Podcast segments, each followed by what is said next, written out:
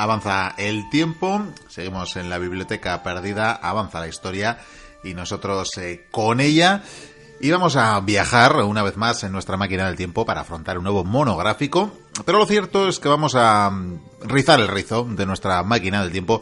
Es que nos ha traído nada más y nada menos que a las minas de Moria. Y diréis, queridas y queridos mochuelos, que qué demonios hacemos aquí en un programa de historia, en un lugar tan mítico como las minas enanas de Moria. Y cierto es, pero como vamos a hablar de algo que trasciende la historia, pues ¿por qué no? Hemos dicho, vamos a movernos hasta un lugar tan mítico como este, ¿verdad, eh, señor Goicuría? Muy buenas, Miquel, muy buenas, mochuelos. Moria. Moria, qué gran lugar. Que para los hijos de Durín, sobre todo, en tiempos añejos. Sí, estamos corrigiendo un poco lo del eco, porque, claro, si no sería bastante molesto Ya, escucharnos. es lo que tiene, sí. Bueno, eh, se me está ocurriendo, Miquel, una tertulia diferente. Ya sabes que últimamente traigo cosas raras y eso. No solamente van a ser emperadores ni Eso griegos, es cierto, ¿no? eso que Claro. no ven lo que llevas puesto. Mm. Entonces yo, recordando la historia del Señor de los Anillos, eh, que no vamos a hablar de Tolkien, por cierto, recuerdo que Tolkien... Por, por ahora, algún por día. ahora, algún día, hombre, peticiones, hombre. hemos tenido peticiones, algún día llegará. Eh, Tolkien, al final de, de su libro, como que debió de dejar tres finales abiertos, que al final eligió el de Gollum. ¿Sabes? Pero uno de los finales, al parecer, debía, debía ser algo así como que Aragorn se pone el anillo y debe tener un duelo con Sauron o algo así.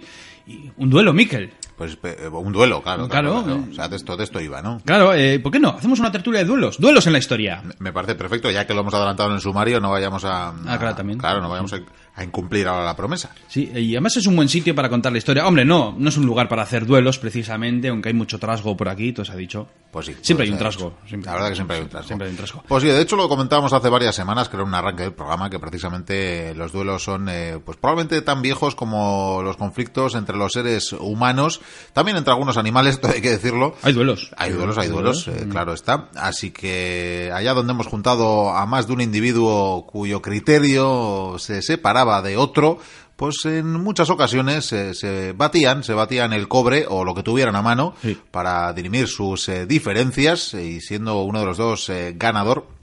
Y así hasta hoy, ¿verdad? Porque esto de los duelos Sí, lo que pasa que lo que me gusta de los duelos es como que se ha ido con el tiempo refinando. Se ha ido refinando. Bueno, tiene altibajos, la verdad. Aunque lo dije, lo dije en, en aquella presentación del programa, creo que, que hace unos 150 años que están prohibidos, por ejemplo, en el Estado español están prohibidos los duelos después de un famoso duelo que, que acabó un poco mal. Pero bueno, Hmm. esa será otra historia. Entre tanto, aunque siguió habiendo duelos muy, muy a menudo. sí, muy y a sigue menudo. habiendo duelos, seguramente. Sí, sí, sí, ya no son tan, no sé si tan elegantes o no como han sido los refinamientos estos a los que te referías. Pero de todo, bueno, ¿eh? Hay de todo. De hecho, de yo todo. muchas veces he pensado que probablemente los primeros... Es que, claro, los primeros duelos están entremezclados con lo que viene siendo la, la violencia normal y corriente del día a día. Entonces yo me imagino, no sé, a un cazador que ha cogido un ciervo, que lo ha cazado, y llega otro y se intenta quitar. Entonces, pues el duelo se basa básicamente en que coge una piedra y le abre la cabeza. Ya. Lo que pasa es que luego se va a refinar. eh. Pero bueno, vamos a ver diferentes periodos, Venga, si te parece veamos, bien. veamos diferentes periodos. me parece Y te voy a hablar eh, de duelos también singulares, famosos. Me podría ir muy, muy, muy atrás en el tiempo. A mi mente llega Caín y Abel. Lo que pasa que eso de un duelo no fue. Más bien fue No. un villano que fue por detrás y le dio un... Yo creo que fue un homicidio, tal cual. Sí, fue un homicidio en toda regla. El primer asesinato. Bueno, Claro. con- constatado por la Biblia, vamos a dejarlo así. Aunque yo siempre me he hecho la pregunta, si Adán y Eva tuvieron a Caín y Abel y uno mató al otro, ¿la humanidad cómo siguió? Eh, hay preguntas que es mejor no hacerse nunca. La fe, la fe. La fe, eso es, la fe. Bueno, te voy a decir una cosa. Eh, la violencia siempre ha existido eh, como concepto. La guerra es algo más moderno. Y en cuestión de los duelos, yo creo que se haz- está entre medio, entre la violencia y la guerra moderna, por así decirlo. Ya hemos dicho que en el futuro se van a refinar. Sin embargo, en el pasado más remoto hubo duelos. Bueno, eh, yo no te puedo hablar de los primeros duelos en la historia porque seguramente son más viejos que la escritura. Y no, re- y no lo recordamos, ni está escrito, ni nada. Pero me imagino que en esos duelos, pues, eh, habría diferentes maneras. Me imagino que desde puñetazos. De hecho, existía el boxeo en la antigua Sumeria, por ejemplo. Por ejemplo. Eh, yo qué sé, con lanza. Armas de todo tipo. ¿Quiénes eh, participan en estos duelos? Me imagino que cualquier persona. Cualquier personaje, da igual el estatus social. Sin embargo, en el pasado remoto hubo duelos épicos. Que han pasado a la historia. Bueno, épicos y míticos también. Y ¿no? míticos, Por eso lo decíamos míticos. antes y por eso hemos venido de paso aquí. ¿Por qué no? Uno de los duelos más impresionantes eh, de este pasado mítico es el que hubo en la Iliada. Bueno, en la Iliada hubo muchos duelos, tú os ha dicho. La verdad es que esa guerra entre los dioses y los humanos, los héroes. Nos ponemos homéricos, Nos ponemos homéricos y hablaríamos de Héctor y Aquiles. como no. Un duelo. Además, eran duelos como pactados, si, si, si podría decirse así. Me explico. En este momento, por ejemplo, cuando Héctor y Aquiles tienen que combatir, lo hacen con unas normas. Es decir, Héctor dice, si yo te mato, los griegos se van. Y dijo Aquiles, me parece muy bien, pues si yo te mato, pues bueno, Troya va a caer. Y Troya evidentemente cayó. Eh, además, eh, estos duelos ahorraban vidas. Muchas veces lo que hacían era, en lugar de enfrentarse a dos ejércitos, llevaban a sus campeones. Sus paladines, ¿verdad? Sí, y dirimían la batalla. Combate eh, singular. Sí, me parece muy bien. Bueno, que de hecho no solo ahorraban eh, vidas, sino también recursos. Efectivamente, de hecho hoy en día se podría hacer lo mismo con el Age of Empires, por ejemplo, estaría mejor que, Sí, la- la que verdad que sí. bombardear y todo esto. En los deportes ya se está haciendo poco a poco, así que llegar al día. Lo que pasa que, claro, en este pasado remoto hay... Es que la leyenda está mezclada con la fantasía, con la magia, y en este caso, pues, cuando Héctor y Aquiles lucharon, Héctor era el paladín de Troya, era el mejor, el criador de caballos, un gran líder, estratega, eh, vamos, todos confiaban en él, el objeto derecho del rey Príamo, porque París era otra cosa. Y claro, cuando luchó contra Aquiles, en ese duelo, Aquiles, si recordamos esa leyenda, había una charca y su madre le metió en la charca porque decían que si su hijo se bañaba en esa charca, su piel sería invulnerable. Lo cual está muy bien, no te puedes morir. Lo que pasa, claro, le, le agarró de- del pie. Claro. Entonces, claro, Ese ese, talón, ese taloncillo quedó ahí, la, la planta del pie, que eso no se habla, pero bueno, el taloncillo pues quedó ahí. Sin embargo, la muerte de Aquiles vino después. El caso es que Héctor y Aquiles lucharon, batallaron, y como podéis imaginar, pues Aquiles acabó con la vida de Héctor. Luego dicen que además, eh, esto es muy típico también, eh, como trofeo, lo enganchó en el carro y comenzó a pasear por su carro, eh, por Para las murallas de vieran Troya. desde las murallas, eh, Eso todos los soldados y la moral cayera por los suelos. Y cayó, y cayó. Pero hay otro duelo más interesante, Más todavía. el de David y Goliat. David y Goliat. ¿cómo Hombre, no? claro. Y volvemos a la Biblia. Estamos, la Biblia muy- estamos bíblicos también, numéricos, Sí. bíblicos. Pero es que es un combate espectacular. Esdrújulos Porque, estamos. Claro, es que mira, eh, en el momento en que el, pueblo judío está combatiendo contra los, filisteos y otros enemigos, por supuesto, llega un momento en que los filisteos pues, tienen a un titán, a un, bueno, cuando digo titán me refiero a un paladín, a un tío grande, fuerte, que lidera las tropas, que es el héroe, que siempre hay héroes en las guerras. Y llega un momento en que incluso este personaje parece que se quiere enfrentar al primer rey de Jerusalén, que es Saúl. Y claro, eh, de repente David, que también estaba ungido, que ya era rey, lo que pasa que el otro no lo sabía aún, está ahí la triquiñuela, él dijo, yo, yo voy, yo voy. Era un pastor de cabras, eh, de la tribu Benjamín, el más pequeño encima de sus hermanos, y tocaba la lira. De hecho, eh, Saúl le tenía porque tocaba la lira y le tranquilizaba, porque él estaba muy asustado porque Dios lo había abandonado. Y en estas que los ejércitos se enfrentaron, estaban mirándose mutuamente y apareció Goliat. Con su lanza, su casco, su armadura, me imagino, y su escudo. Y su espada eh, ahí, en la vaina. Y llegó David. Y bueno, David, que el pastorcillo, pues lo que hizo fue coger una de las piedras. eh, imagínate, Goliat se reía de él, claro, además que debió de quitar el casco y todo. Jaja, ¿qué me vas a hacer tú? Pues bueno, cogió una piedra, eh, empezó a, la puso en su onda, empezó a girarla, girarla, girarla. La piedra voló y la piedra se estrelló. ¿En dónde? En la cabeza del gigante Goliath, como se le llamaba. Pero claro, esto no lo mató. Que es igual a que la gente piensa, ah, lo mató así. No, no, no, no. Le dejó ahí descoyuntado. Ahí. Sí, sí, estaba ahí, vamos, hecho polvo. Entonces David fue corriendo, cogió la espada de Goliath y le cortó la cabeza. La enseñó al ejército enemigo y el ejército enemigo, pues, huyó temeroso. Y supuestamente ya acabó la guerra. Se supone. Claro, es normal. Decía, si nos ha, le ha arrancado la, la- la cabeza a nuestro paladín, ¿qué no nos hará el resto? Pero ha habido más duelos en el pasado. Más duelos. Mira, vamos a Roma, cómo no. Esto es fundamental. Hay que Sí. ir a Roma. Vamos a ese periodo en que Roma estaba gobernada por reyes, que la temporada que viene van a entrar, por cierto, y deberíamos de hablar de, además es un cuadro muy famoso, el duelo de los Horacios y los Curiacios, que no sé si te sonará. Me suena, me suena, suena. cómo no. Bueno, esta- estaban en guerra. En este caso, el conflicto se dirimía entre Roma y Alba Longa, que era un territorio vecino. Y bueno, había guerras, había conflictos, tal, y bueno, parecía que nadie ganaba. Y llega un momento en que se lanzó un desafío. Tenía que haber tres combatientes, un duelo, tres contra tres, ¿no? Y entonces, los que fueron a esa guerra, bueno, a ese duelo en este caso, fueron los tres hijos de Publio Horacio, que al parecer, según dice la leyenda, eran trillizos. Y en el otro lado llegaron también otros tres trillizos, que eran los trillizos curiacios. Y estos tres combatieron, me imagino, con espada, escudo a la antigua, echándole valor. Y resulta que en medio del combate, de repente, uno de los hermanos Horacios cae y después cae el otro hermano Horacio. Y entonces el que queda con vida se queda mirando la escena, pero ¿qué ocurre? Él está vivo, pero los otros tres hermanos curiacios, los que quedan vivos, están heridos. Y él uno por uno va atacándoles y los va matando. Dicen que al final ese superviviente consiguió acabar con todos uno por uno y volvió a Roma. Por cierto, creo que luego mató a su hermana. Porque su hermana lloraba porque estaba se iba a casar con uno de los Con hermanos uno de los Furiacios. fallecidos. Vaya sí, sí, por sí, Dios. ya ves tú. De todas maneras, Roma tuvo sus duelos, ¿eh? Siempre lo decimos, está su historia escrita en sangre. De hecho, si nos acordamos del general Marcelo, el legatus Marcelo, aquel que comandaba los ejércitos contra Aníbal, en ese momento en que estaba tanto Fabio Máximo, que por así decirlo protegía a Roma con sus legiones, pues Marcelo que cargaba a lomos de su caballo con la caballería, bueno, pues este tío, por ejemplo, era famoso precisamente por haber vencido a un líder galo en duelo. O sea, había duelos. Había muchos duelos, lo que pasa que igual la historia no, no, pues no ha sabido adaptarlos o simplemente los desconocemos. Igual hay que estudiarlo más. Pero, por ejemplo, a mí me viene a la memoria, o sea, ya, si nos vamos a acercar a la Edad Media, el Japón feudal era un festival de duelos. De hecho, era interesante porque las batallas, aparte de ser pequeñas, y por cierto, la inmensa mayoría de las batallas, ah, si se miran las heridas de guerra, casi todas eran por flecha. Con el tiempo iría variando el asunto, pero tanto flecha como la lanza se llevaban a la, a la gente en los campos de batalla. Y era muy común a veces que se juntasen dos ejércitos y de repente salieran samuráis por su cuenta y riesgo que, que se adelantan varios pasos y que retan al enemigo en duelo. Y del otro extremo del campo de batalla llegaba otro samurái, yo acepto tu duelo. Sea, lo típico. El honor. Me llamo así, mi apellido tal, tal, no sé qué, y vengo de tal linaje y vivo en tal casa. Pues yo soy de tal, tal, tal, tal, tal, y bienvenido. Y estaba Íñigo Montoya también por ahí. Pero era muy interesante porque a veces había batallas en las que igual de repente de un lado salían 150 samuráis y otros 150. Entonces todos estaban liándose a catanazos o a espadazos o a flechas por el camino, por, en medio del campo de batalla y los ejércitos mirando.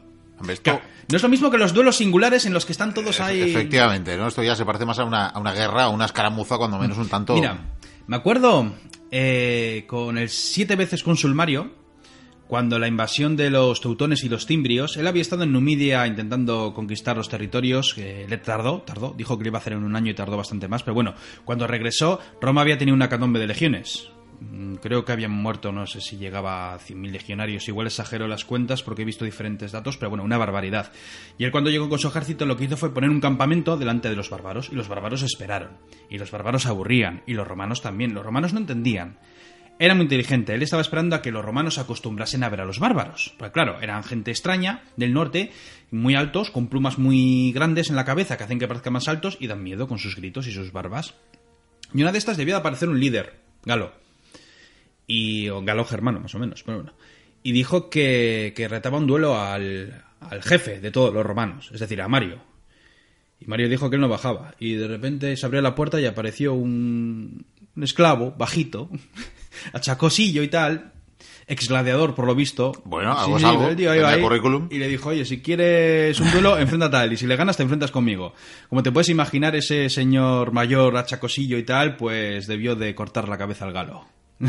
claro, los romanos eufóricos, los galos un poco impactados, me imagino. Ah, yo creo que estaba contratado el, el germano o el galo de turno. Bueno, es- entonces hemos hablado ahora mismo del mundo antiguo, donde los duelos pues están mezclados con la leyenda y un poco de todo. Sin embargo, vamos a viajar a la Edad Media. Por cierto, me, pues. estoy, me estoy centrando bastante en Europa.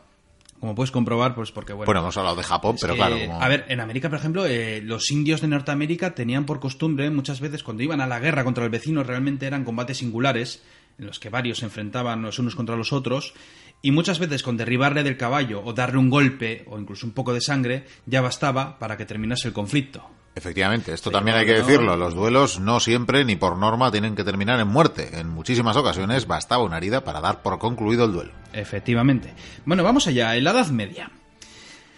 En este periodo, sobre todo a causa del feudalismo, mm, sucedió algo, y es que los duelos cambiaron. Cambiaron y mucho. Me voy a explicar. Por lo visto, en esta época solamente aquellos señores, aquellos con armas y toda la impedimenta que se pudieran comprar, podían participar en un duelo. Es decir, que. Bueno, y por supuesto nunca podrían luchar contra un siervo. Es decir, que solamente, por así decirlo, los caballeros y los hombres de armas podían luchar en duelos y tenía que ser contra gente de su mismo estatus social. Es decir, que entre siervos en principio no se, pueden, no se puede pelear. Y entre los siervos, por lo visto, tampoco se pegaban. Que esto también yo me lo imagino, porque estás tú en el campo, te viene uno a robar o te, te, te reta un duelo. Y el campesino, pues lo mismo coge la azada y le abre la cabeza. Que efectivamente es más, bastante más común y lógico por otra parte. Efectivamente. Entonces, claro, es una época interesante porque hay muchos duelos. De hecho, aquí con el tiempo nacerán las justas medievales, que son los duelos por excelencia. Y de hecho, fíjate, eh, empezó a haber más normas. Claro, de momento, el noble no puede luchar contra el sirviente, contra eh, los siervos. En Castilla, en los tiempos de Alfonso X el Sabio, fueron publicándose normativas para estos duelos personales y se les llamaron las siete partidas. Había muchas normas, había novedades, pero una de ellas de las más interesantes es que por primera vez en la historia se permitía al campesino y a la burguesía luchar en un duelo. Pero no podían hacerlo como los nobles, por lo tanto debían combatir a pie y no a caballo. Es decir, claro, estos duelos que se hacían se hacían a caballo, son caballeros, son nobles, sin embargo los siervos no pueden. Entonces, claro, están seriamente en desventaja, porque claro, tú estás ahí a pie, me imagino con una lanza, mientras que te viene un caballero blindado, que encima lo único que hace es entrenar y cazar y comer, y entonces, pues claro, generalmente les iba bastante mal. Pero bueno, podían participar en duelos, las cosas como son. En el caso de los nobles, por cierto, también había unas normas que yo las llamaría más bien de cortesía, aunque tenía efectos legales. Me explico. Tenían que luchar entre ellos con equidad. Entonces, ¿qué ocurre? Imagínate que tú quieres luchar contra mí. Que tú eres de Aragón y yo soy de Navarra. Y nos vamos a pegar en un duelo, pues porque sí. Y yo soy tuerto. Pues tú, todo el duelo tienes que hacerlo con ojo cerrado. Mm, bueno, Tenemos que estar igual. bueno, y en el tiene caso. un toque de justicia. Claro, pues que en el caso de no cumplir esto último, eh, llegado el momento, se puede considerar un asesinato. También tiene sentido, eso sí, claro, el tuerto está acostumbrado a ser tuerto. Si al que Claro, ve con normalidad le privan de visión, así de momento, Claro. igual está en desventaja Tiene también. ¿eh? ventaja otro. Sí, pero te voy a decir otra cosa. ¿Sabías que las mujeres también tuvieron sus duelos? Pero legales o ilegales, porque En ciertos momentos legales. Me, explica, a ver, las mujeres en toda Europa en un principio tenían el duelo vetado. Sin embargo, sabemos que en Alemania hubo testimonios de mujeres que llegaron a ser duelistas. Estamos hablando aún de la Edad Media. Pero es que había unas normas muy interesantes. De hecho, según el códice de esgrima de Talhofer, esto es lo que dice. ¿eh? El hombre debía luchar en el fondo de un pozo enterrado hasta la mitad. ¿Por qué? Ya que la mujer físicamente es medio hombre. Entonces, Bueno. claro, pues él se le entierra hasta la mitad. no me está solucionando el asunto. Espera, ¿eh? espera, que esto no, ha acabado. El hombre portaría una maza de madera para luchar y la mujer un trapo con algo pesado en un extremo. O sea, básicamente como la chaqueta metálica que meten jabón en las toallas y Sí. le dan vueltas para... Entonces, claro, no sé, si tienes un trapo muy muy largo, muy grande, Pero- pero pues, que muy, muy pues yo creo grande. que puedes girarlo por encima de la cabeza y comenzar a darle tollejas al hombre, plas, plas, Sí, porque está enterrado en y plan onda no lo ves, ¿no? Sí, entonces no sé, yo creo que aquí igual las mujeres tenían ventaja, pero bueno, como estas normas las habrá puesto un hombre para los hombres, pues oye, que se aguanten, ¿no? Hombre, sí, sí. Visto que considera que la mujer es medio hombre, Mm. sí, imagino que algún hombre, algún cura probablemente estaría detrás. Sin embargo, cuando ya estamos llegando al final de la Edad Media, empieza a haber problemas, porque con el tiempo tan- había tantos nobles muertos, porque morían muchos nobles, pero por tonterías, pues eh, llegó un momento en que Europa entera comenzó a prohibir los duelos. Decía que esto no puede ser, hay que, hay que marcar las diferencias. Pero gracias a esto, por suerte, la justa consiguió seguir perdurando durante muchos años más. ¿Cierto? Porque claro, las justas en principio se crearon para las cruzadas, para... Era un, bueno, el deporte de, de- de- de las Efectivamente. nobiliarias. Es curioso incluso el lenguaje, ¿verdad? Cómo, cómo podemos ver esa palabra de satisfacción, dar satisfacción, ¿no? En un duelo, al Ah, fin y al cabo. después, sí. Ah, lo ibas a lamentar después, ¿no? Pero es, es curioso cómo el lenguaje hasta nos ha legado cosas que probablemente vienen de ahí, ¿no? Y más cosas, ahora verás. Llegado el Renacimiento y la, la Edad Moderna, eh, bueno, hablamos ya de los tiempos de Gran Capitán y, y- después. Cuando llegaron los españoles a Italia, se dieron cuenta de una cosa, y es que estos italianos eh, se batían en, du- en duello, es decir, el duelo, porque aquí y en casi todos los sitios, al parecer, lo que se le llamaba todo esto era el desafío. No lo tenemos que olvidar. Entonces el duello se quedó ya como el duelo. Además les llamaba la atención porque decían, "Jo, pues, castellanos cuando fueran, bueno, castellanos, aragoneses, todos los que fueran, "Jo, estos italianos, por cualquier chorrada enseguida ya sacan aquí la espada y se baten en plena calle. Y a, fe mía que, que aprendieron de ello y, y lo hicieron. De hecho, aquí es que en la época, solamente siglo XVI y XVII, a saber la cantidad de gente que murió tanto en España como en Francia o en Alemania, pero una barbaridad, porque la gente es muy a la triste. Si recordamos las novelas, o sea, ibas por la calle y te chocabas con alguien o lo que fuera, aparta de aquí, me lo dices a mí, y ya te estás tocando la toledana y estás rozando la vizcaína con el otro lado, y ya el otro se queda quieto, te mira, eh, os medís eh, visualmente, piensas este es peligroso, este no, este se parece a Diego la Triste, ¿qué hago? Así tal. Y depende de del asunto, porque si dices, este es peligroso, este para mí que ha servido al rey, es decir, los ejércitos. Perdone vuestra merced, eh, no me he dado cuenta. Y, te vuelta. disculpas Pero si claro, hace falta, claro. Pero ¿y si hay una doncella al lado? Ah, Claro, la chulería, porque tú sabes cuánta gente ha ido al hoyo solamente para pavonearse delante de una mujer. Pues probablemente demasiados. Claro. Entonces, eh, es interesante porque fue en esta época cuando llegó la espada ropera y luego su aliada la daga, que con el tiempo aquí, por ejemplo, sería la vizcaína. Es interesante porque en los duelos de de- del medievo, como hemos dicho, eran caballeros, blindados, sus armaduras, cotas de malla, esas espadas, escudos, cascos. Sin embargo, eh, con la llegada de las armas de fuego, las armaduras pues, eh, fueron quedando en nada. Al final.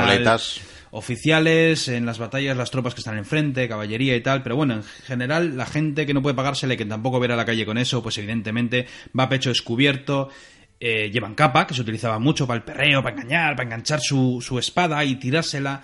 Entonces, claro, eh, nació la espada ropera, que era una espada más fina, más ligera, con la que pues podías Una suerte florete, algo similar.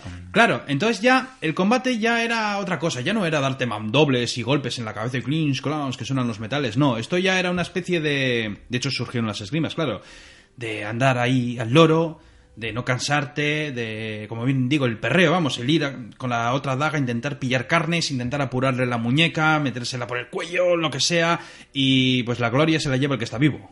Efectivamente. O sea, Esto- y de hecho cuando caían... Quien se- más pincha, ¿no? no se decía un médico, un médico, no, no, un confesión, confesión, confesión, un cura, un sacerdote. La extremaunción, por favor. Sí, sí, y luego ya el cura, si eso ya ve- venía. Por suerte habría también normas. Por lo visto, eh, gracias a este tipo de esgrima que iba creciendo, eh, se empezaron a multiplicar por toda Europa las escuelas de esgrima, donde brillaron entre todas las academias tanto de España como Francia o Italia. Eran tres estilos diferentes. Hubo más, pero estas fueron las más famosas. Y claro, con, est- con estas nuevas academias llegaron las nuevas normas. Eh, los padrinos. Claro, cómo no. Claro, claro. Una figura indispensable. Entonces, bueno, esto los padrinos avanzaría con el tiempo. Los padrinos dan fe, dan fe del lance. Eh, bueno, una de las normas era que había que acordar un lugar y, eh, por cierto, había que luchar siempre al amanecer, era tradición. Una cosa. Entonces, claro, llegabas, este es mi padrino, o mis padrinos, dependiendo del lugar y de- del sitio. Mi, mi padrino, vamos. Pues este es mi padrino, hola tal, me llamo tal, no sé qué.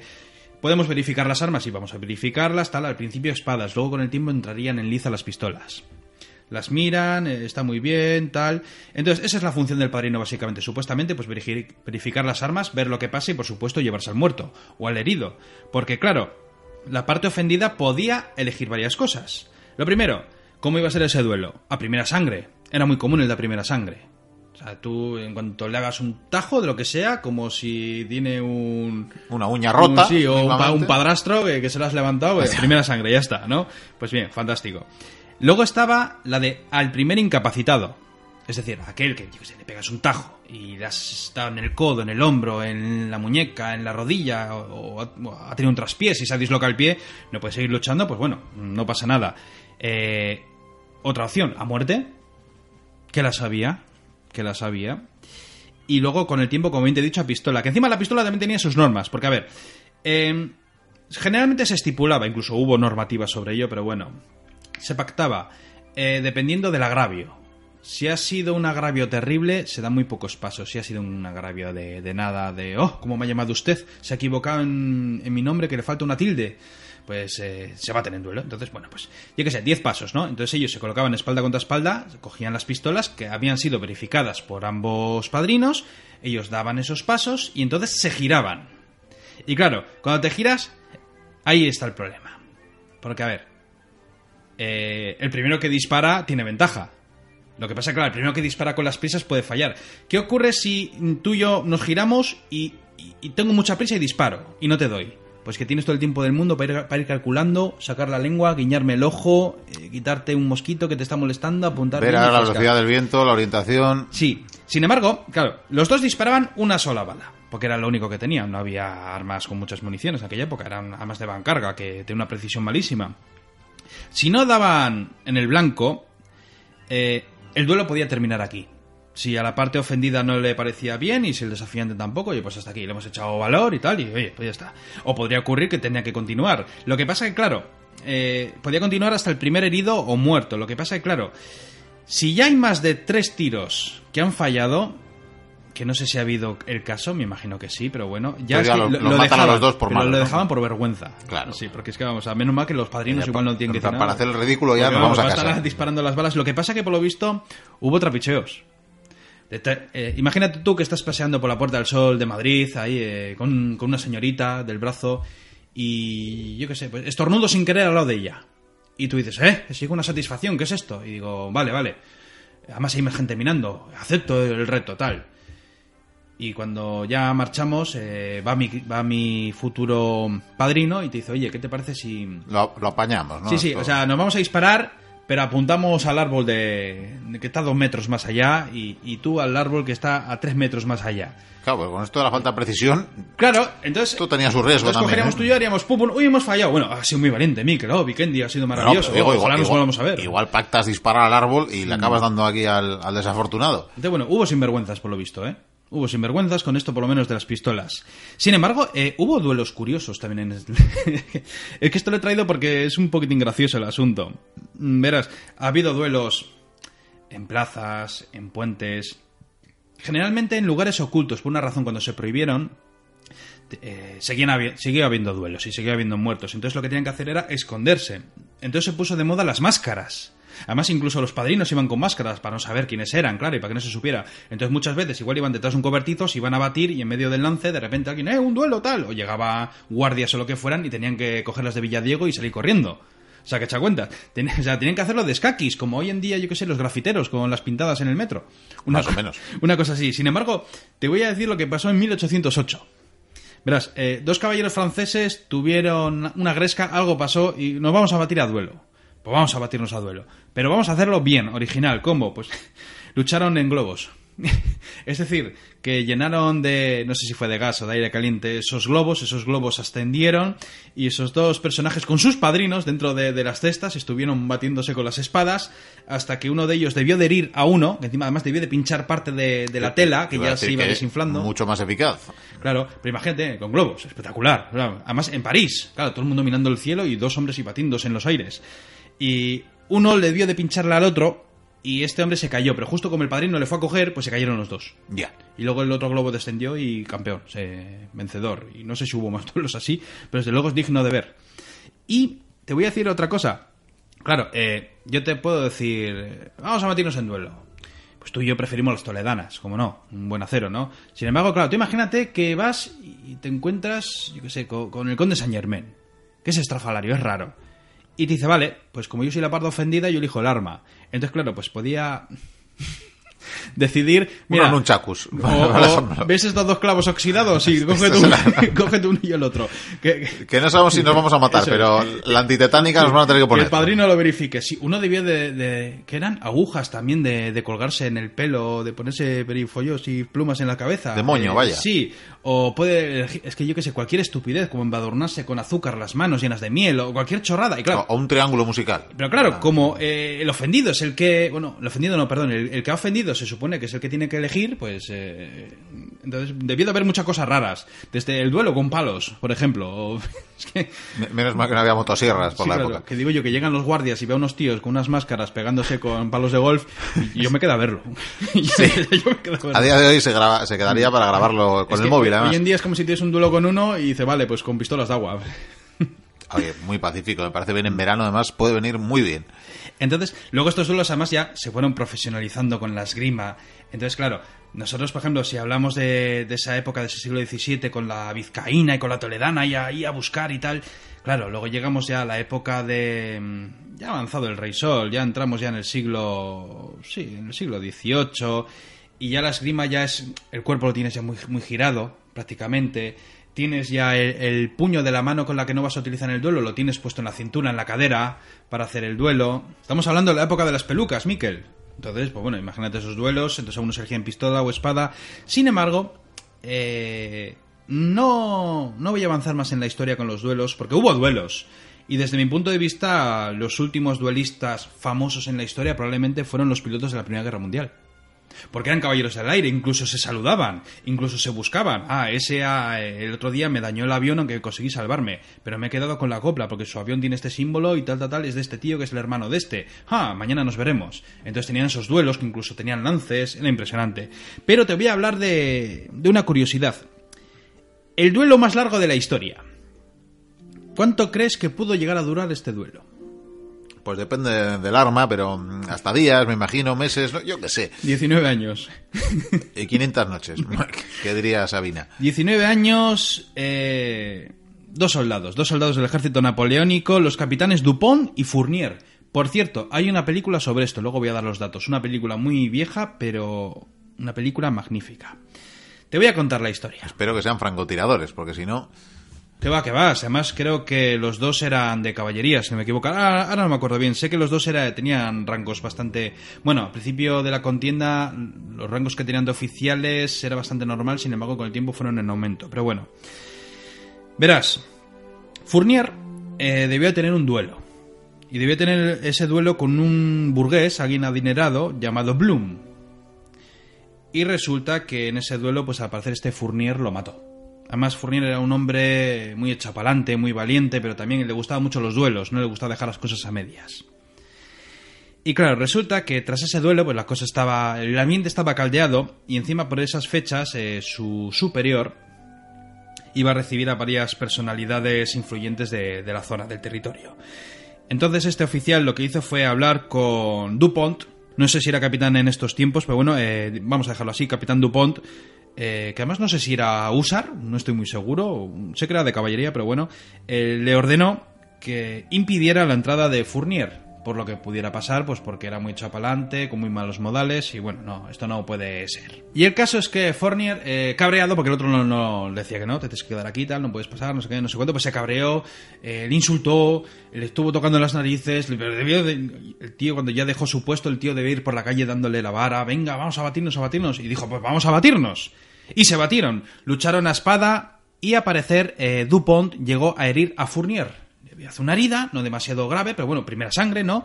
Fournier cayó al suelo y cuando se levantó quería un segundo duelo. Ajá. Ya, al instante. Y entonces hubo un segundo lance. Y en este segundo lance al final los dos cayeron heridos. Y entonces dijo Fournier, yo quiero otro lance. Y dijo Tommy, ¿cómo?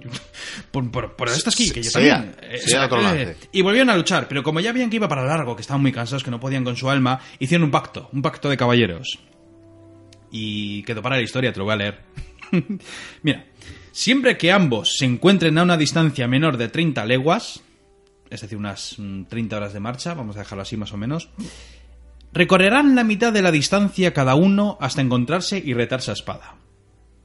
O sea que si saben que están cerca, se tienen que encontrar a mitad de camino. Que digo yo, tenía una aplicación de esta geolocalizada para saber si No, estaban te a enteras 30 porque si dicen, oye, el regimiento de los usares de tal están en ese pueblo. Y dice, eh, eh, eh, eh, que este, que este es de la mía, ahí voy.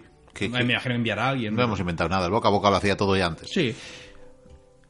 Más cosas. Si alguno de los dos, por necesidad de servicio, no pudiese desplazarse, el otro recorrerá la distancia que los separa para retarse a espada. Es decir, que si uno no puede, pues tiene que hacer guardia, pues ya va el otro y se hace todos los kilómetros que haga falta.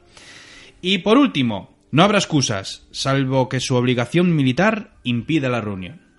Claro, hombre, si tienes que hacer algo importante o te El trabajo es el trabajo. el trabajo es el trabajo, pero si no, abatirse en duelo. Encima, claro, eh, debieron debatirse de manera racheada, es decir, pues se encontraban, luchaban, luego al de dos años igual se encontraban dos veces y luchaban dos veces, y ya empezaron a llevarse bien. Eh, Sí, evidentemente, se veían más que a sus familias, probablemente. Claro, y llegaron, llegaron a tener un cordialidad entre ellos, llegaron a llevarse tan tan bien que incluso cuando uno ascendía el otro le daba la enhorabuena. qué, qué maravilla! Sí. Ya- ¿Qué, qué tal la herida anterior? Sí, Bueno, sí, bien, se va, va sanando. Entonces, eh, una cosa que se hicieron en todos estos duelos fueron eh, respetar todos los duelos que fueran a primera sangre. Y todos fueron a espada. Es decir, en el momento en que corría algo de sangre se paraba y decían, nos volveremos a ver como Terminator.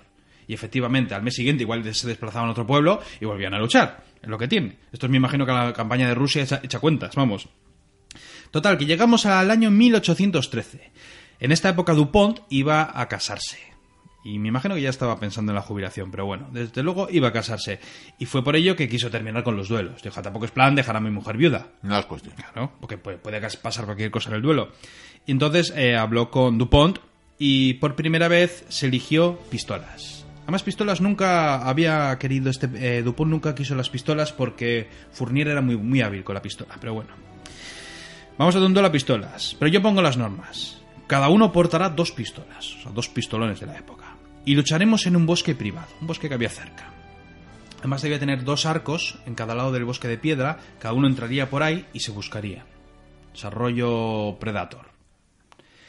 Y fue por ello que los dos se fueron, fueron por el bosque, escondiéndose, tem- claro, además dos, pisto- dos pistolas, no hay más, ¿eh? no hay ni cuchillos ni nada, dos pistolas, dos tiros, no hay manera, ni hay balas ni hay más pólvora.